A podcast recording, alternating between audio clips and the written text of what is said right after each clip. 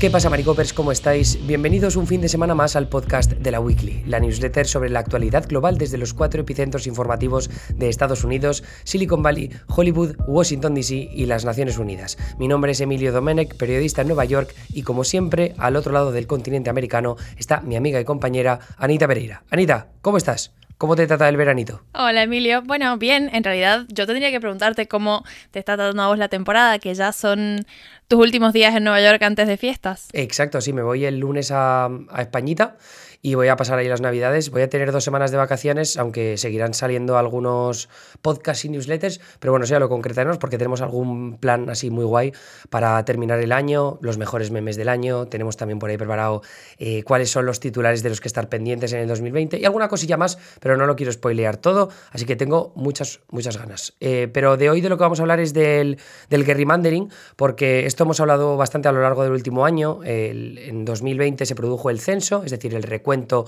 de la población en Estados Unidos y eso lo que significa es que vamos a tener eh, a partir de la próxima, bueno, a partir de este año y a lo largo de la próxima década, nuevos mapas de distritos. ¿Qué son los distritos?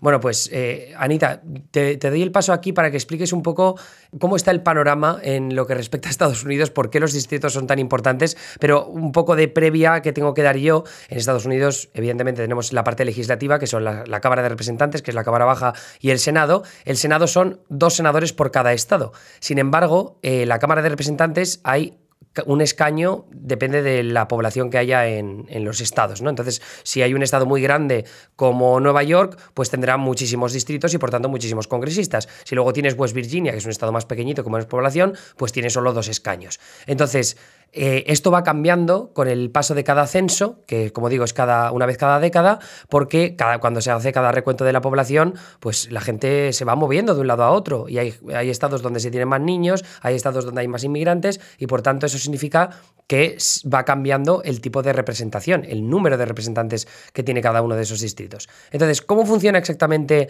lo del censo? ¿Por qué hay una redistribución del número de congresistas cada, cada década? Bueno, eso es lo, primero a entender, ¿no? Que la cuestión de los distritos está en relación directa con la Cámara de Representantes y con la cantidad de escaños, de asientos de, de congresistas en esta Cámara, ¿no? El número de, miembros de la Cámara de Representantes está fijado por ley y son, o sea, lo puede cambiar el Congreso, pero es un número fijo en tanto esa ley no se, no se modifique, que es 435. Entonces, lo que hace el censo es hacer un recuento de la población total de Estados Unidos y luego se hace un proceso en el que se asigna una cierta cantidad de escaños, de asientos a cada estado en función de la población y la cantidad de población que tiene. Em, digamos, la, la, función de la Cámara de Representantes por ahí es representar a la gente en el sentido de, bueno, como decías vos, los estados con más población van a estar más representados porque, bueno, cada representante está asociado a una delimitación territorial son los distritos congresuales, y que alberga la misma cantidad de personas. Este proceso se realiza al interior de los estados, es decir, la administración estatal, digamos, recibe la cantidad de, asientos de, los, que dispone en la Cámara de Representantes y se realiza este proceso del que vamos a estar hablando ahora, que es el proceso de, distribución, donde, bueno, se, como que se reparte el, territorio del Estado, pero no en función de, cantidad de, terreno, sino en función de habitantes. Entonces, a lo mejor hay distritos que son muy grandes y otros que son muy pequeñitos a nivel de, hectáreas, ¿no? Pero eh, tienen que albergar a la misma cantidad de, representantes porque, bueno, todos los, miembros del Congreso están representando la misma porción de estadounidenses en, teoría. Entonces, bueno, esta es la, relación que hay y por eso cuando se, realiza el censo y se registran los cambios demográficos, como decías vos, eh, los movimientos que, se, que realizan las las, personas a, lo largo de una década, hay estados que de repente empiezan a, tener menos congresistas porque su población ha disminuido y estados que a lo mejor han ganado un congresista más, dos congresistas más, porque su población en esos 10 años ha crecido. Yo me lo imagino esto como en una ciudad en la que hay tres edificios muy altos y con muchísima población, ¿no? Entonces, eh, en ese estado, ¿no? Tiene como un montón de zona rural donde vive bastante gente, pero luego tiene esos tres edificios enormes en el centro. Y lo que les dice, el, en este caso Washington DC, a través de la ley, les dice, oye, me has hecho el censo y a vosotros os tocan... Em, pues cuatro distritos, ¿no? Entonces, lo que se puede hacer en este caso para cuatro distritos, si por ejemplo eh, son los republicanos, que son los que suelen dominar las zonas rurales, los que dibujan los distritos, pues lo que hacen es decir, vale, pues vamos a hacer un distrito que sean estos eh, dos edificios, por ejemplo, que va a ser un voto superdemócrata, y luego el otro edificio lo ponemos con un montón de zona rural y por tanto será eh, voto republicano porque diluimos esos votos demócratas del edificio y luego hacemos otros dos distritos puramente rurales que serán súper eh, republicanos. Los demócratas podrían hacer lo contrario, ¿no? Pueden decir, vale, pues vamos a usar cada uno de los tres edificios para hacer tres distritos diferentes con mayorías demócratas y luego un distrito eh, puramente rural donde concentremos la mayoría del voto republicano que sea ese distrito republicano. De esa manera has conseguido, por un lado, los republicanos podrían haber conseguido un distrito demócrata y luego tres distritos puros republicanos y sería el lado contrario si lo hacen los demócratas. Tres distritos puros demócratas con esos tres edificios en cada uno de los distritos y luego uno eh, puramente rural de los republicanos. Esa es la forma en la que funciona el gerrymandering. Dibujar los mapas de forma que te beneficie eh, políticamente o electoralmente lo máximo a tu lado. Entonces, eh, ese proceso de dibujar las fronteras para que te beneficien de la máxima forma posible es lo que se conoce como gerrymandering. Y el gerrymandering no lo, no lo vemos de forma tan bestia en todos los estados, porque hay veces que pues, hay legislaturas estatales que suelen controlar este proceso que no quieren eh, ser tan extremistas en este caso, bien porque, pues, eh, porque intentan ser un poco más justos o porque ceden esa responsabilidad del dibujo de distritos a comisiones independientes, como ya veremos en el caso de California un poco más adelante. Y luego está pues, el caso de que de los republicanos o los demócratas, que a veces sí que pueden llevar a cabo ese gerrymandering porque controlan el proceso de la redistribución de distritos o el dibujo de mapas, se puede llamar de cualquiera de las dos formas, y dicen, pues vamos a aprovechar al máximo eh, este poder que tenemos para beneficiarnos políticamente. Y ahí es cuando empieza eh, los ejemplos, por ejemplo, de, de Texas, ¿no? que es un estado, Anita, que han hecho un gerrymandering bastante extremo, no en el sentido de, darle muchos nuevos escaños a los republicanos, sino de eh, como cimentar el poder de los demócratas en algunos y luego cimentar también el poder de los republicanos en muchos otros. Tal cual. Para a, este punto del podcast creo que hay, que hacer un, paréntesis y es que porfa, si, si no suelen leer la newsletter, esta vez sí la vayan a consultar, pero porque es muy, em, es muy esclarecedor verlo visualmente en los mapas y verlo con colores.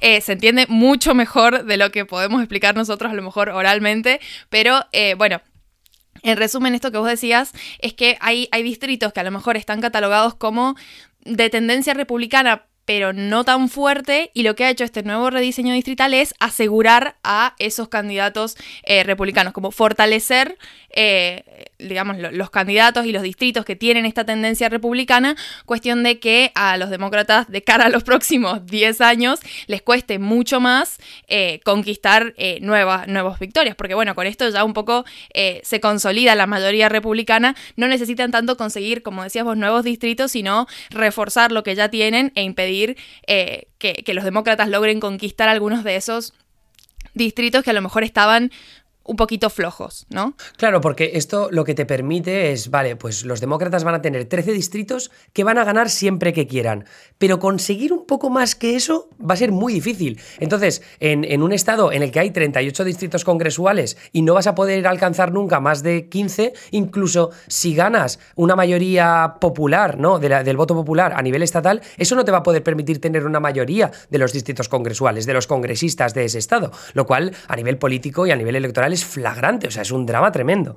Eh, entonces, eh, en este caso, Texas es un ejemplo paradigmático de ese tipo de, hacer, de ese tipo de gerrymandering, pero luego tenemos el de Carolina del Norte, que lo que hacen es, eh, hay un concepto que, básicamente lo que es, lo que dice es dividir ciudades. Hmm. Las ciudades sabemos que es donde se concentra el voto demócrata. Entonces, en Carolina del Norte, lo que han hecho, en esta ocasión ellos han ganado un distrito en este, en este nuevo censo, por tanto, de tener 13 distritos congresuales, tienen 14, pues la ciudad de Greensboro la han dividido entre dos distritos diferentes, que son el 7 y el 11.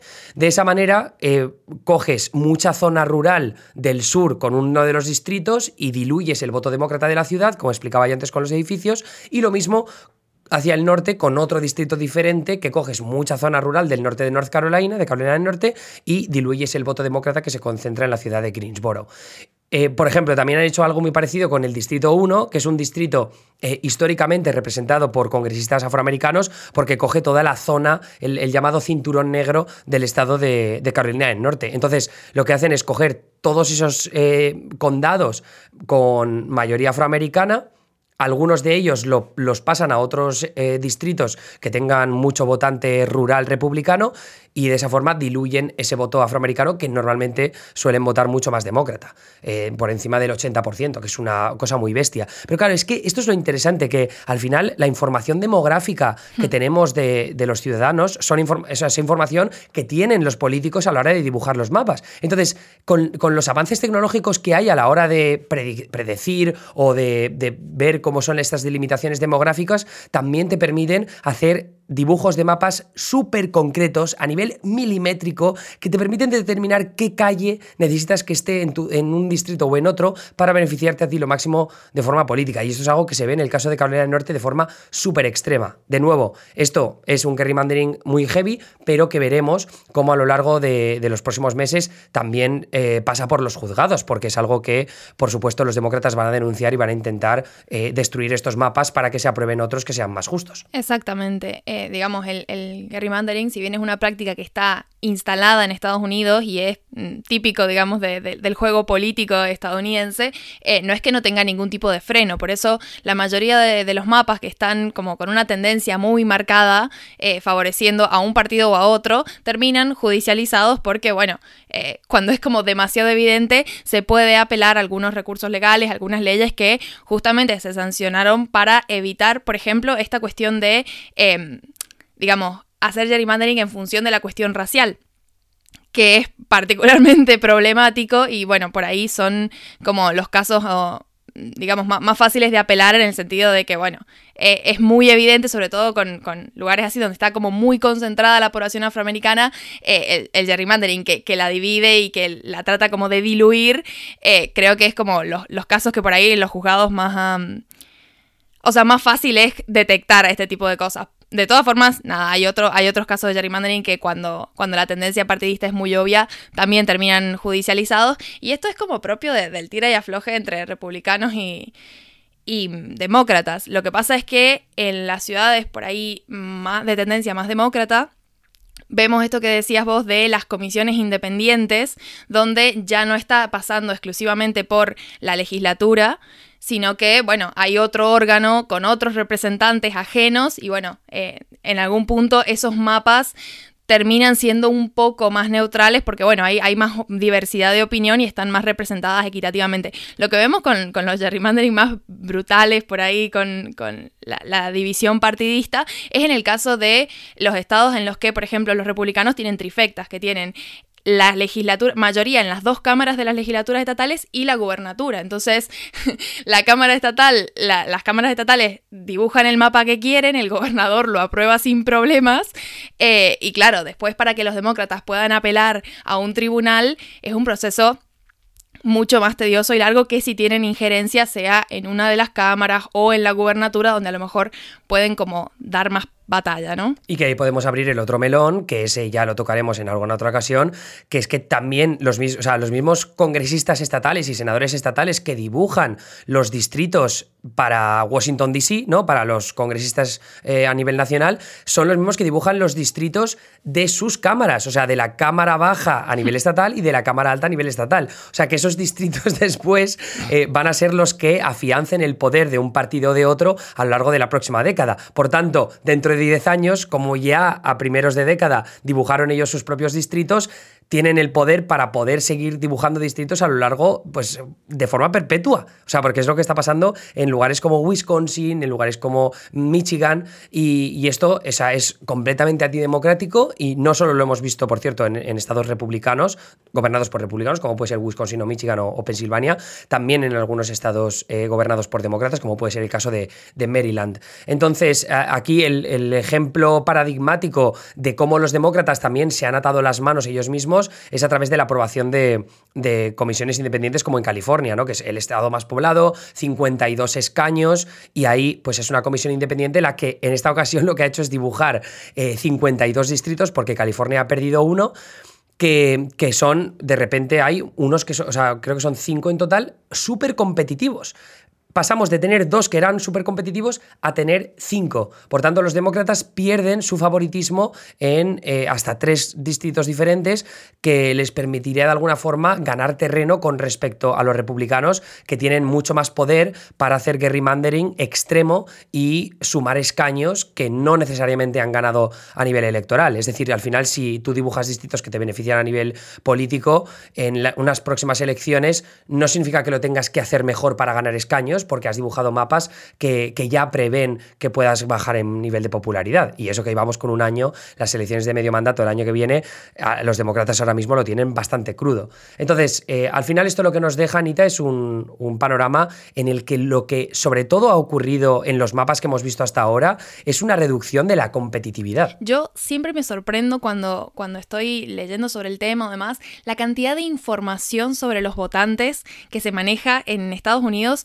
Nunca no me sorprende el, nivel de minuciosidad que manejan en las cámaras estatales a la hora de trazar límites, porque se conoce demasiado bien a la persona en el sentido de la tendencia de voto y cada vez más vemos cómo eso se traduce en esto, distintas estrategias para eh, capturar ese voto que está eh, predecido, ¿no? Y, a la larga lo que, lo que vemos es cómo aumenta la, polarización y algo muy interesante que, habías apuntado vos al final, esto de el poder que se le da a las primarias, porque bueno, si ya tenemos un panorama en el que está claro que este partido es el que gana, luego las primarias, las internas que tiene ese partido para determinar cuál es el candidato, un poco son las elecciones, porque se sabe que el candidato que gana en las primarias es el, candidato que tiene más chances de ganar como, como titular, ¿no? Eh, entonces, bueno, quizás lo que veamos a partir del año que viene sean primarias con candidatos eh, bastante particulares que, bueno, si consiguen los apoyos suficientes al interior de su partido, incluso pueden llegar a liderar un distrito. Y el tema con la competitividad que a mí me parece más preocupante es el asunto, el asunto de los extremismos. O sea, al final, cuando tú dibujas un nuevo distrito y sabemos que ese nuevo distrito es súper republicano, lo que va a ocurrir en unas primarias republicanas es que incluso aunque gane el candidato más extremista, un pavo del Ku Klux Klan, yo qué sé, como es un distrito tan, tan sumamente republicano, va a ser muy difícil que un congresista demócrata, en este caso un candidato demócrata, gane esas elecciones. Entonces, al final, quienes eligen al congresista de ese distrito no son los votantes de unas elecciones generales, sino los votantes que participan en unas primarias republicanas. Pasa lo mismo en distritos que sean superdemócratas. Al final, eh, como pasa en el distrito de Alexandria Ocasio Cortez, que es un distrito superdemócrata, pese a que ella es socialista, y, pese a que haya votantes republicanos en su, distrito, eso no significa que ella vaya a perder unas generales, porque no lo va a hacer, porque es un distrito lo, sumamente, o sea, lo suficientemente demócrata como para que cualquier candidato, sea lo más extremista que sea a nivel progresista, va a ganar, porque lleva la etiqueta de candidato demócrata. Entonces, esto es muy problemático para el futuro de Estados Unidos a nivel político porque se van a acrecentar las tensiones ideológicas de este país, que ya sabemos que es uno muy dividido, como hemos analizado en este podcast y en esta newsletter a lo largo de los últimos tres años.